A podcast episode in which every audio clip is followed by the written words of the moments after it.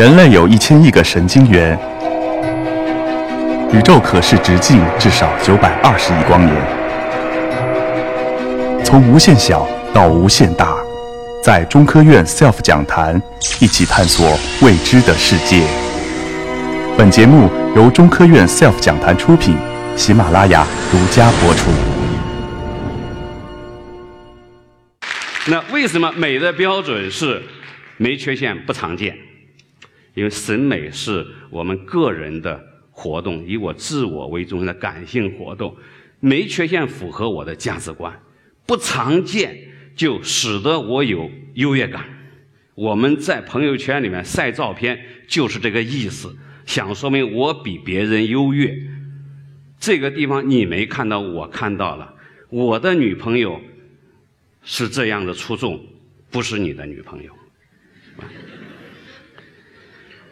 把我和这种没缺陷、不常见的美建立关系，就使得我自己比较没缺陷、比较不常见，因此就比较美了。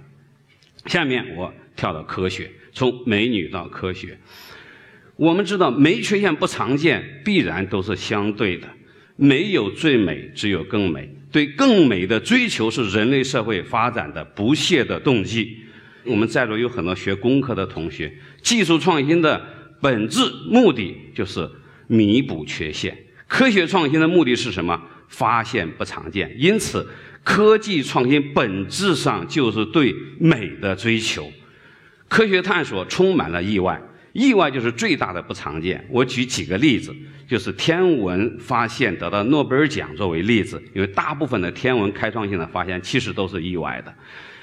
第一个例子是宇宙线的发现，当时已经知道地球是有自然放射性的，因此你如果做一个热气球往上走，你会预料到随着你的高度的上升，放射性应该下降，但是海斯却发现放射性增加。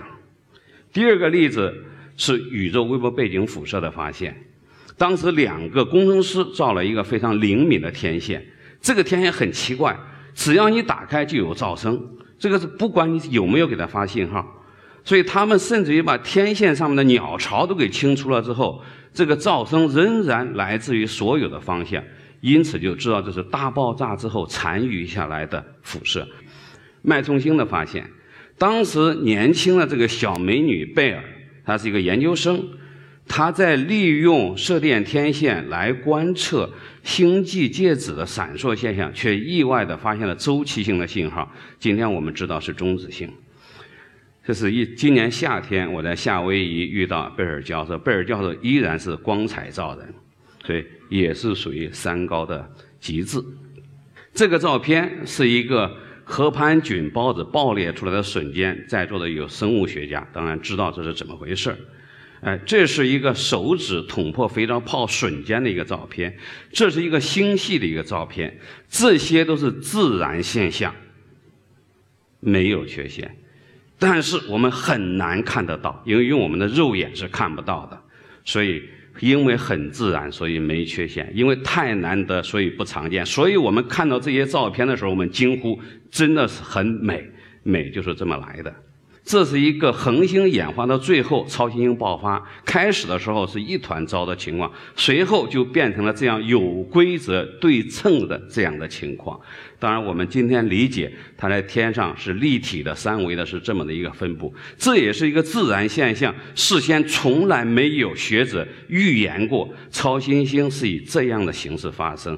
所以我说，恒星竟然以如此美丽的方式谢幕。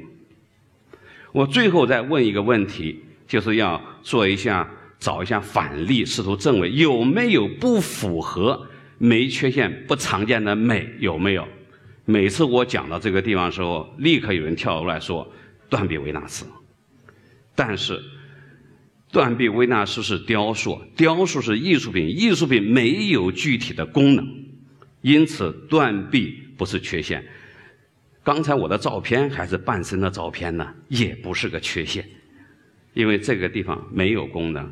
有人说距离产生美，是因为距离弥补了缺陷，就像我们刚才在外面化妆一样。刚才我化化完妆进来，那位小美女说好帅，那是因为弥补了我的缺陷。我们有说，有人说有爱就有美，爱使你的眼睛模糊，看不到它的缺陷；爱使你容忍它的缺陷，同时爱又使你发现它的不常见，认为它非常的特殊，因此你觉得美。有人说简洁是美，对称是美，和谐是美，这些都是没缺陷、不常见的典型的表现形式。所以我通过以上的这些例子、这些逻辑的思考，用自然科学的研究方法，我希望得到的结论就是：美的充分必要条件就是没缺陷、不常见。我的报告就到这里，谢谢大家。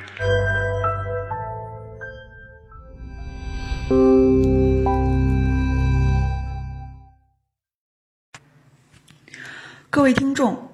中科院 SELF 讲坛三月线下演讲活动北京场即将开始报名，现场两百免费观众席，与 SELF 遇见八位颜值与智慧于一身的女科学家。